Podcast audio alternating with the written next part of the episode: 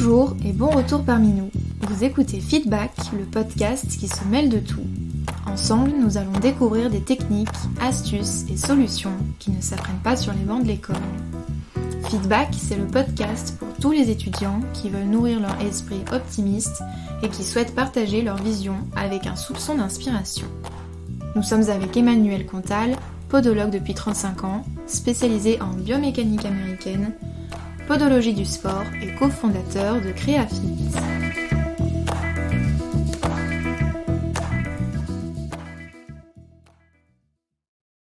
Le sujet d'aujourd'hui, euh, c'est celui que vous avez lancé, les filles. Je répète, euh, donc Louane et Fanny, étudiantes en podologie, troisième année, Rockefeller, Lyon. Beau palmarès déjà, ça promet. Et donc, euh, le sujet, comment vous le définissez? Autour de cette table pour ce podcast aujourd'hui Euh, bah, du coup, on voulait aborder le sujet de comment faire son installation en cabinet. Euh, donc, il y a plusieurs possibilités entre le rachat de patientèle ou alors euh, la création de son propre cabinet, donc euh, de zéro. Et on se posait la question de savoir comment faire, les démarches et euh, quel est le. le plus intéressant pour Ouais. nous. Et le plus facile aussi euh, Ouais, voilà, le lorsqu'on plus sort de simple. l'école.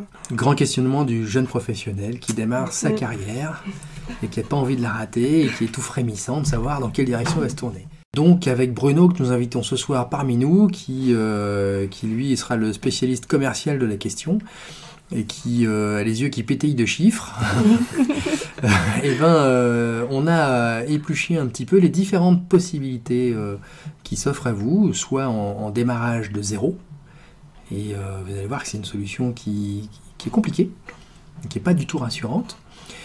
Et puis une autre solution euh, qui va être, alors on avait évoqué euh, la semaine dernière, euh, je sais en mémoire, euh, la possibilité de faire des remplacements, euh, qui pour démarrer, pour rembourser son prêt étudiant, des choses comme ça, commencer à voir un peu ce que font les uns les autres, c'est une, une solution intéressante. Et puis pour acquérir un peu d'expérience aussi, avant de, de se lancer euh, dans la vraie vie euh, en solitaire, pardon, en libéral, euh, pardon, en solitaire. Donc je recommence?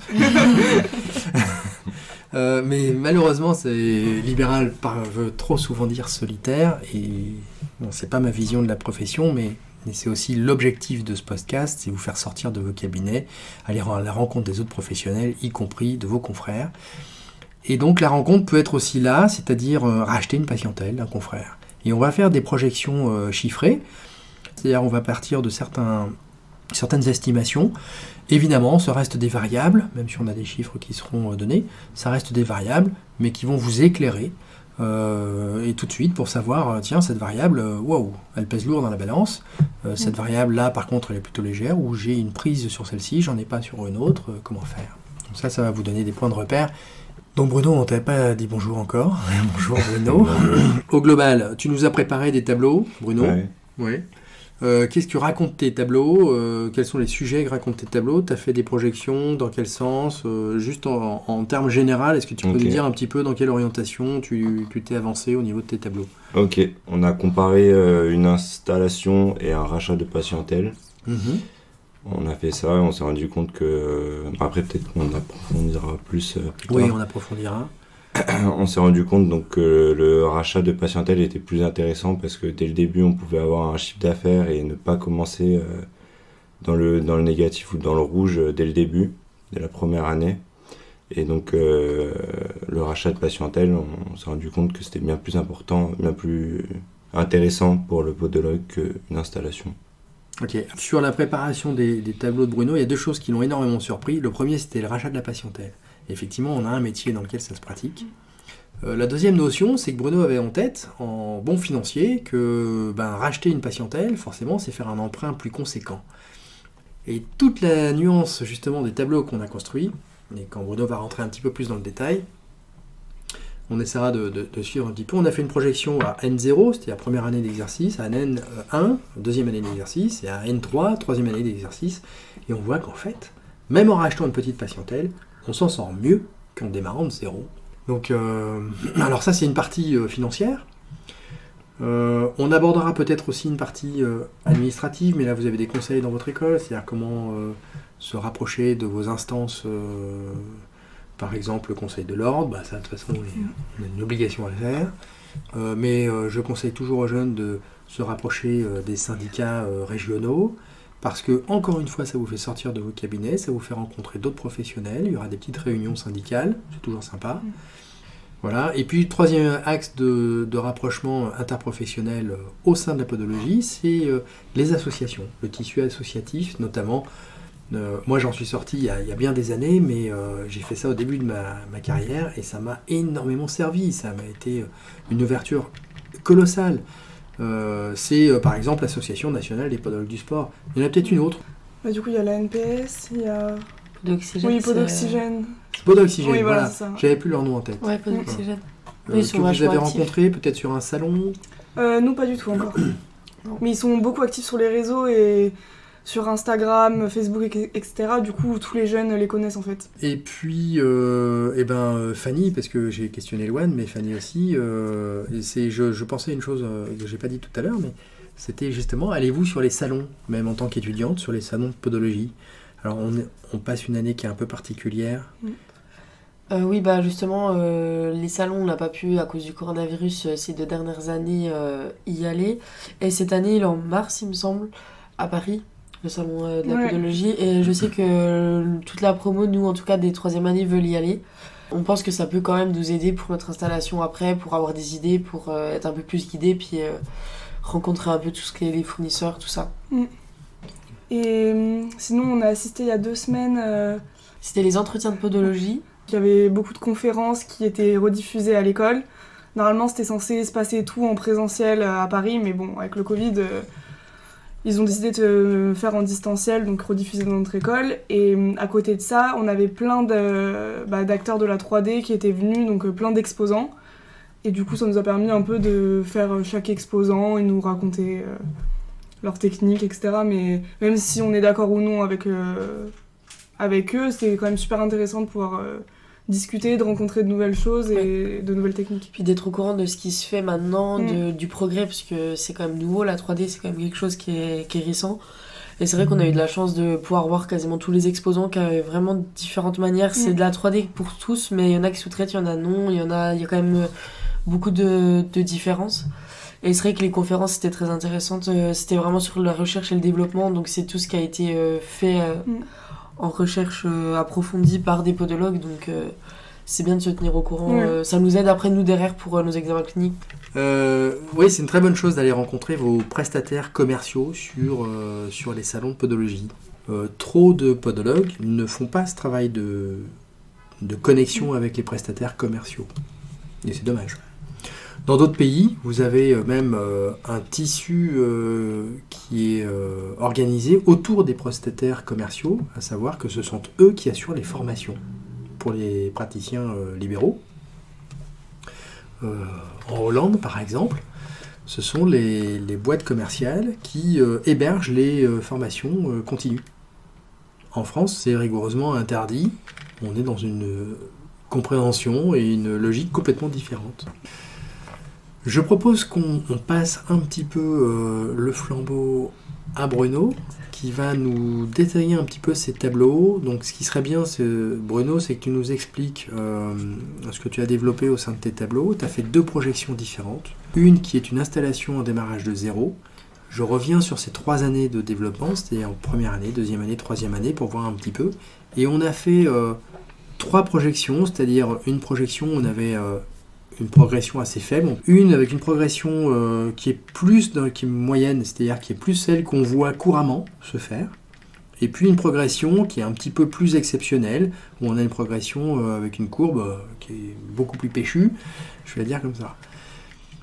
Donc pour la première situation, par exemple, donc le podologue de zéro et avec des revenus faibles dans la simulation. Et donc en fait, on se rend compte que c'est très difficile pour lui euh, dès la première année de, de vivre parce qu'il a des revenus très faibles.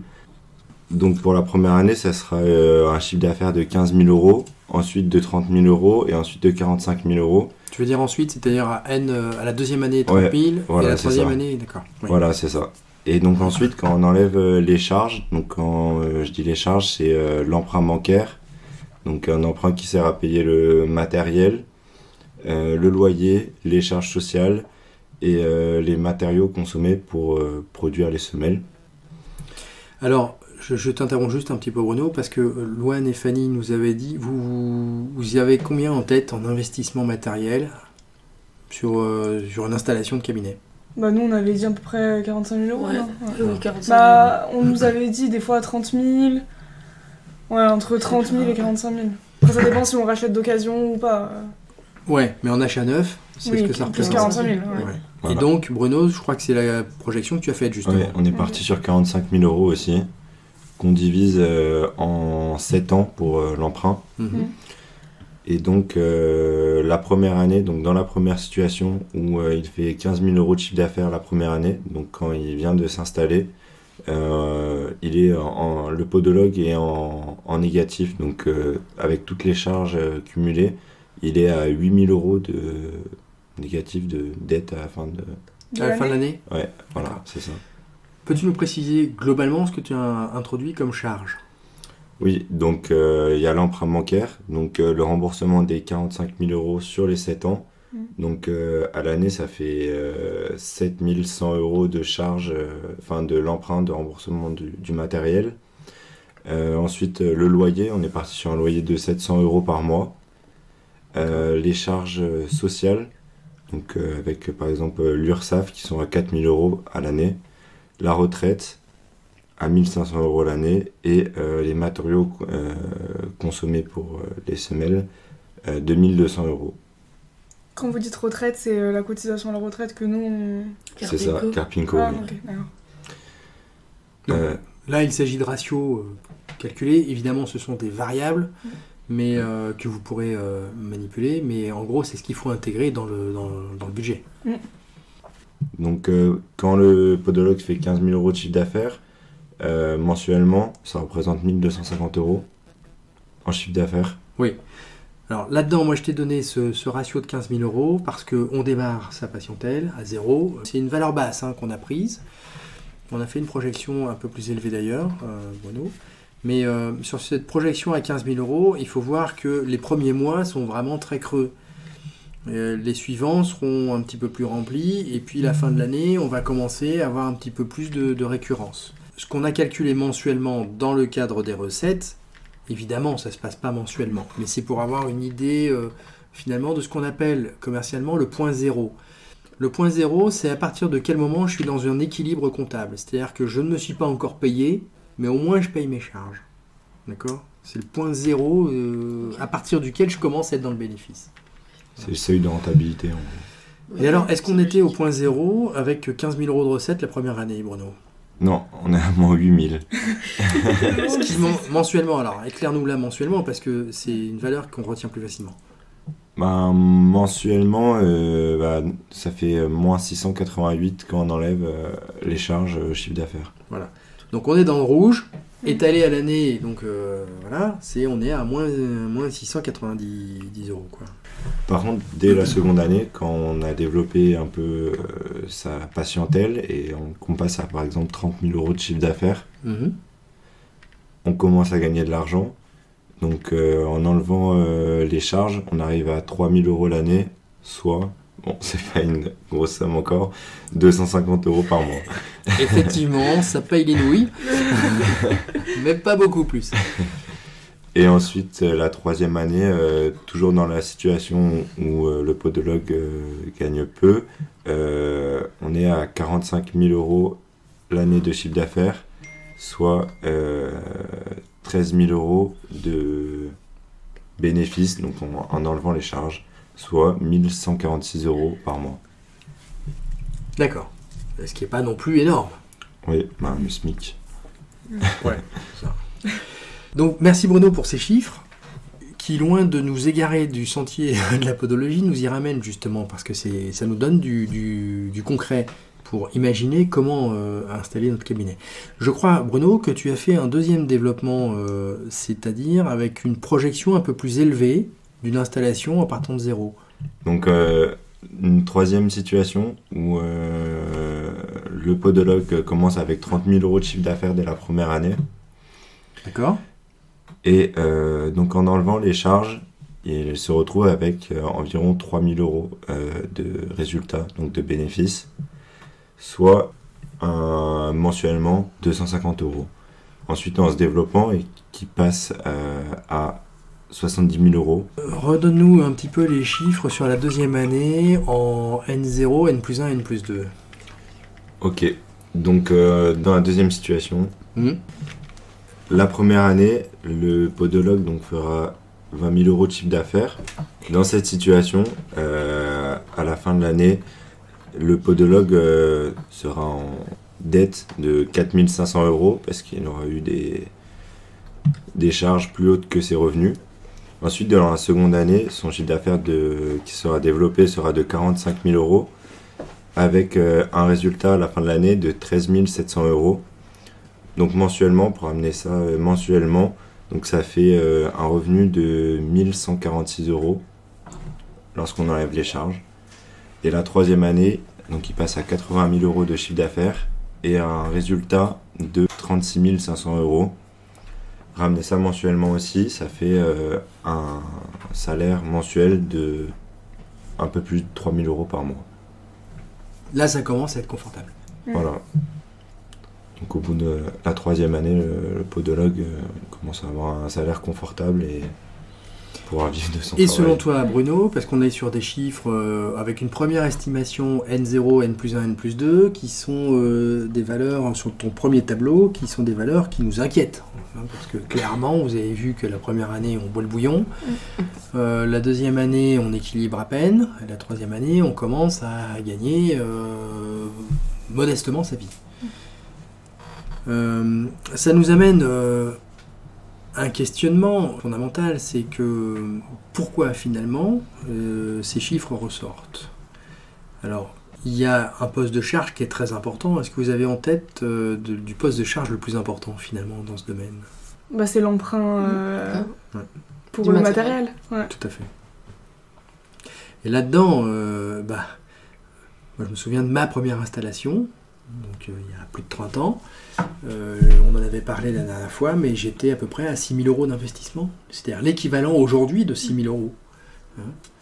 Euh, donc le matériel ayant énormément progressé, euh, les offres étant techniquement très alléchantes, bah, ça nous pousse à finalement faire un investissement qu'aujourd'hui je trouve très déraisonnable pour, un démarrage de, patientèle. Alors justement, les chiffres de Bruno sont très intéressants parce qu'ils mettent en évidence un poste de charge euh, de 45 000 euros qui met directement euh, votre première installation en danger au final. Mais j'avais donc une question par rapport à ça, euh, les filles. c'est qu'est-ce que vous avez incorporé dans ce- cette charge de 45 000 euros? Bah, c'est tout ce qui est le gros matériel, l'unit, euh, le fauteuil d'examen, La table d'examen, le podoscope, euh, tout ce qui est stérilisation, l'autoclave, euh, Le touret pour confectionner les semelles, les matériaux, tous les sets de soins également. Parce que, tous les ouais. matériaux et pour les soins, le- les consommables aussi, tout ce qui est Mm. les produits, la crème, en plus de matériel, les lames. Il y en a beaucoup. Donc il y a énormément de matériel euh, pour notre profession. Et c'est là que je voulais en venir. C'est-à-dire, euh, dans votre projection sur votre installation, qu'est-ce que vous avez envie de faire? Parce que jusque-là, c'est peut-être la question fondamentale que vous devez vous poser.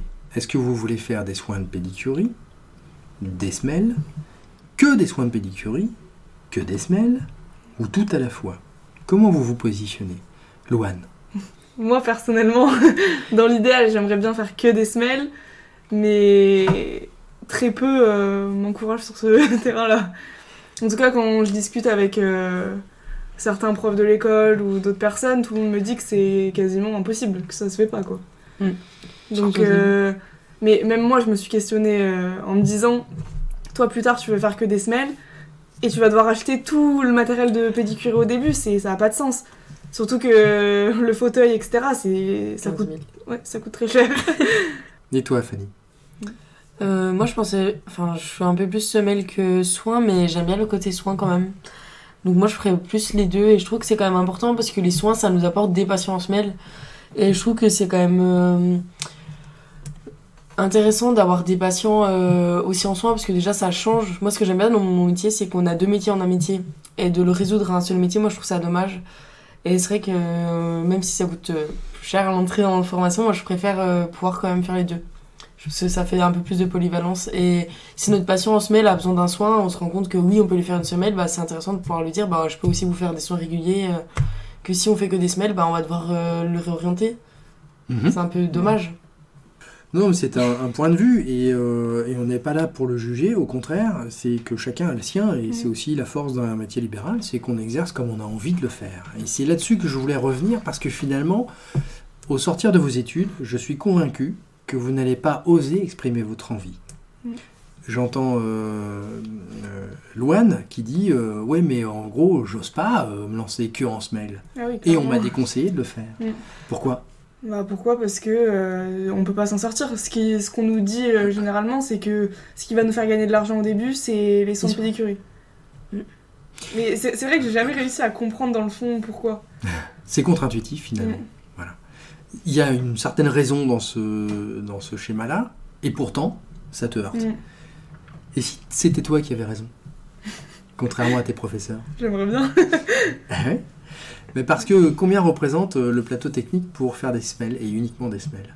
Quel serait l'investissement euh? Je sais pas ça. Bon, euh, max 3000 euros si tu prends un nouveau modèle. Bon, Je crois que tu table peux augmenter d'examen. le plateau. Ah ouais euh, Il y a oui. quand même la table tourelle, la table d'examen. Ah, mais en comptant matériel. tout. hein. Ah oui, Ah oui, oui. on est sur une première Ah oui, installation. oui.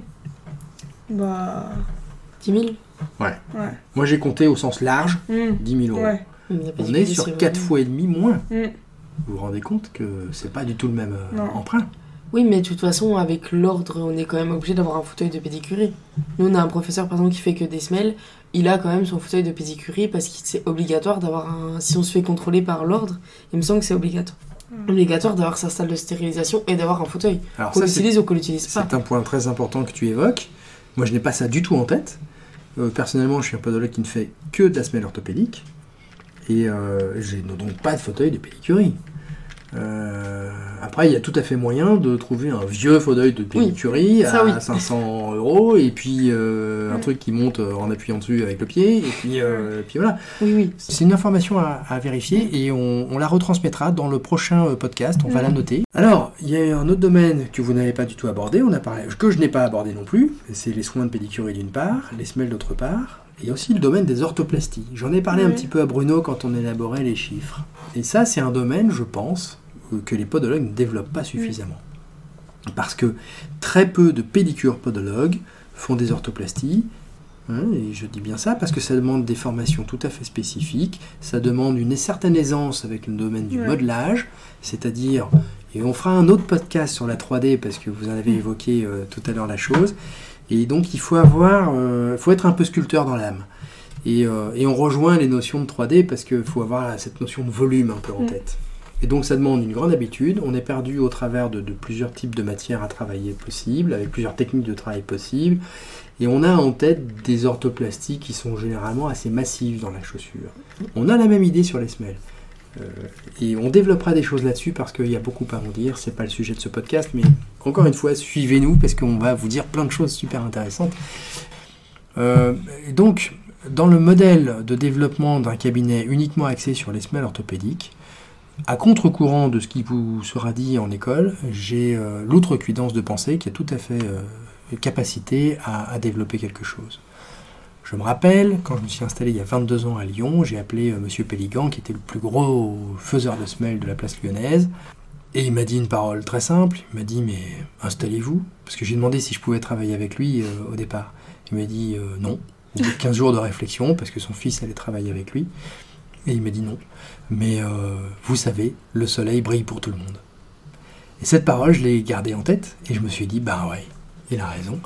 Et en fait, je vais planter mon drapeau en presqu'île lyonnaise, au pied de l'opéra, et il n'y a aucune raison pour que ça marche pas. Ça m'a donné confiance en moi, et j'ai trouvé que c'était une très chouette parole de la part de quelqu'un qui finalement était euh, un concurrent, quelque part, ou aurait pu me voir comme tel. Et il n'a pas, il a pas été du tout dans cette fibre-là. Et vous voyez, c'est des grandes leçons de la vie euh, d'une carrière que j'ai gardées et que je vous retransmets là. Le soleil brille pour tout le monde. Je vais donner un autre chiffre, c'est celui de la Fédération euh, française des podologues. Euh, c'est que nous équipons en semelle un patient sur 20 qui en ont besoin. Gardez ça en tête. Et donc le reste, qu'est-ce que c'est? Bah, C'est de la communication autour de vous, c'est de la qualité dans votre profession, parce que ça développera le bouche à oreille. Et au final, est-ce que j'ai peur, moi, dans ma position aujourd'hui, euh, vieux podologue ou en voie de lettres, euh, d'une éventuelle concurrence plus jeune? Non. J'en ai pas peur. Vous êtes tous les bienvenus.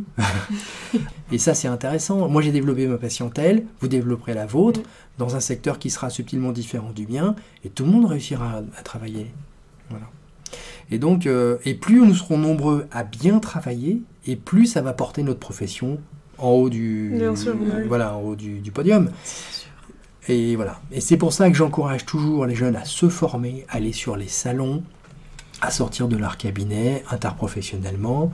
Et euh, bah parce que vous allez choper des trucs, des astuces. C'est aussi l'objectif de ce podcast. Choper des trucs, des astuces qu'on n'a pas à l'école, qu'on acquiert à l'expérience. Euh, et donc c'est un petit raccourci euh, dans votre carrière ce podcast en fait. C'est ça. Euh, Bruno avait encore quelque chose à développer. C'était une partie des tableaux qu'il a, qu'il a créés. Cette fois-ci concernant Rachat euh, un rachat de patientèle, exactement, parce que c'est une perspective dont on n'a pas beaucoup parlé pour l'instant. Or, euh, elle mérite d'être évoquée et vous allez voir que c'est une perspective très intéressante.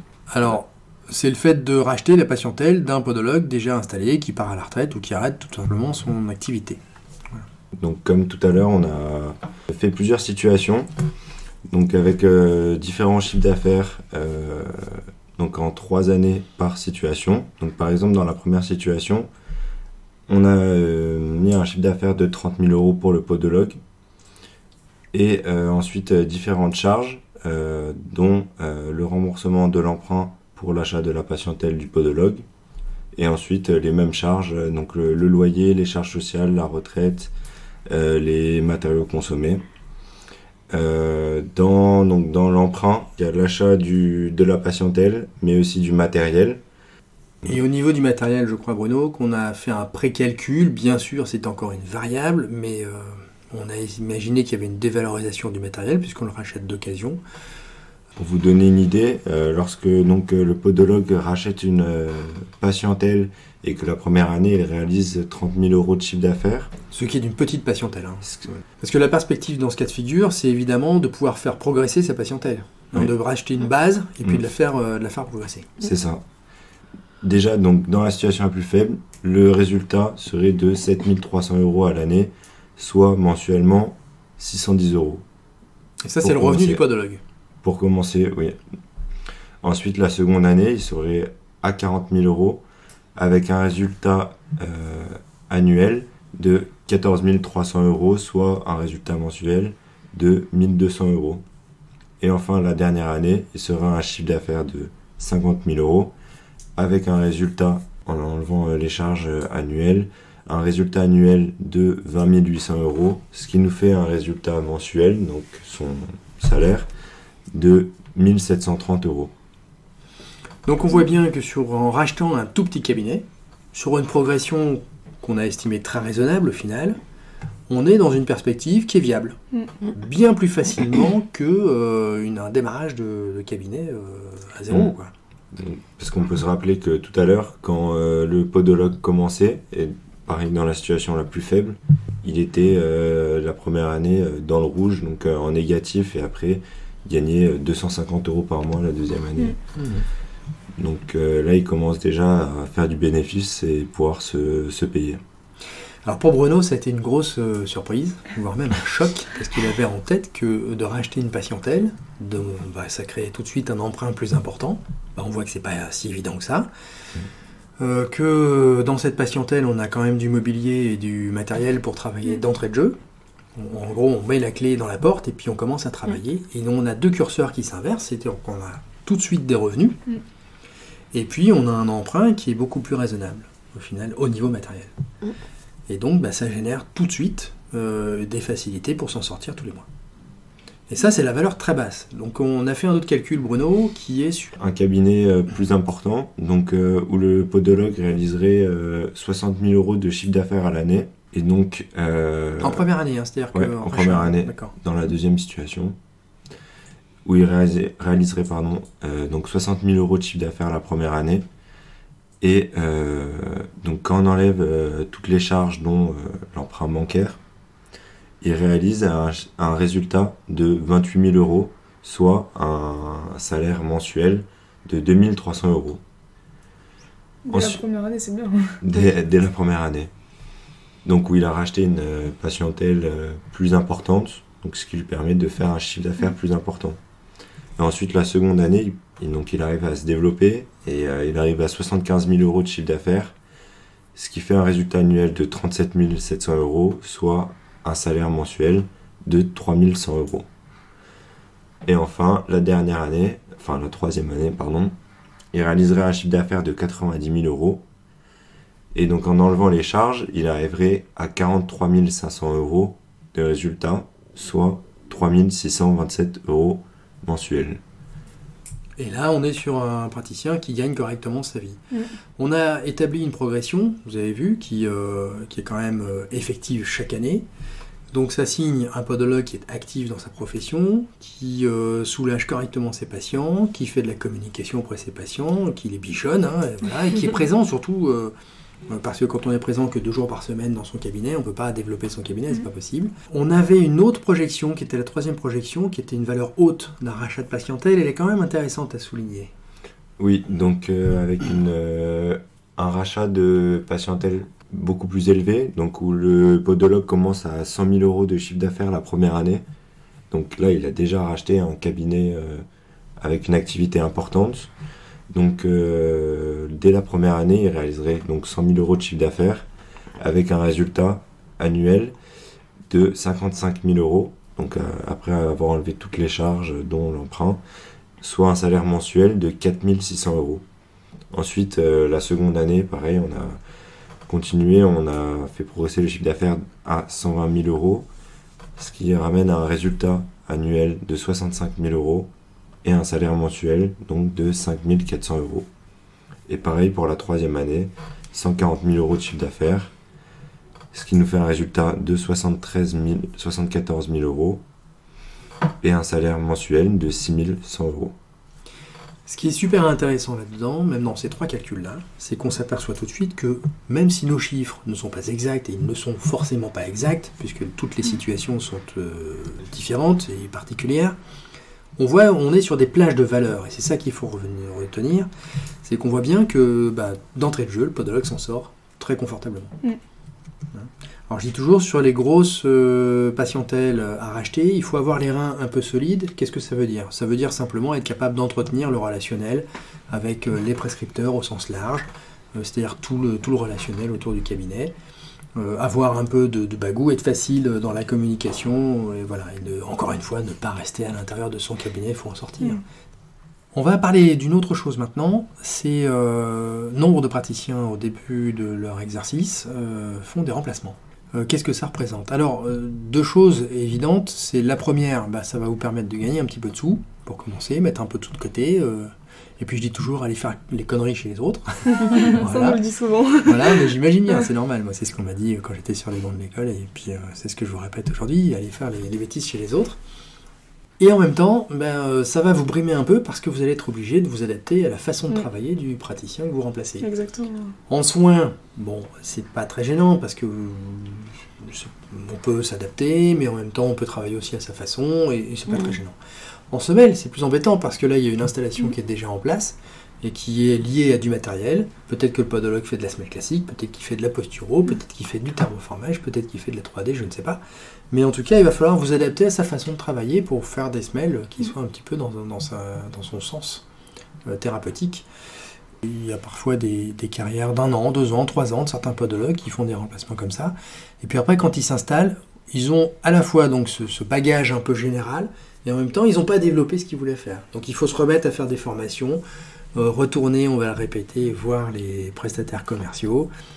Moi, je trouve qu'il y a un truc qui manque dans notre profession, c'est qu'on devrait faire un tour de France. Un peu à la façon des, de- des compagnons du Tour de France. Mm. Moi, je l'ai fait au début de ma carrière. Et euh, au sein de la NPS, justement, Mm. c'est qu'on avait cette ouverture-là et euh, chacun ouvrait un peu le cabinet, euh, son cabinet aux autres. Donc je suis allé voir des professionnels qui étaient euh, plus anciens que moi et qui avaient euh, développé euh, des, des astuces. Et ça a été hyper riche.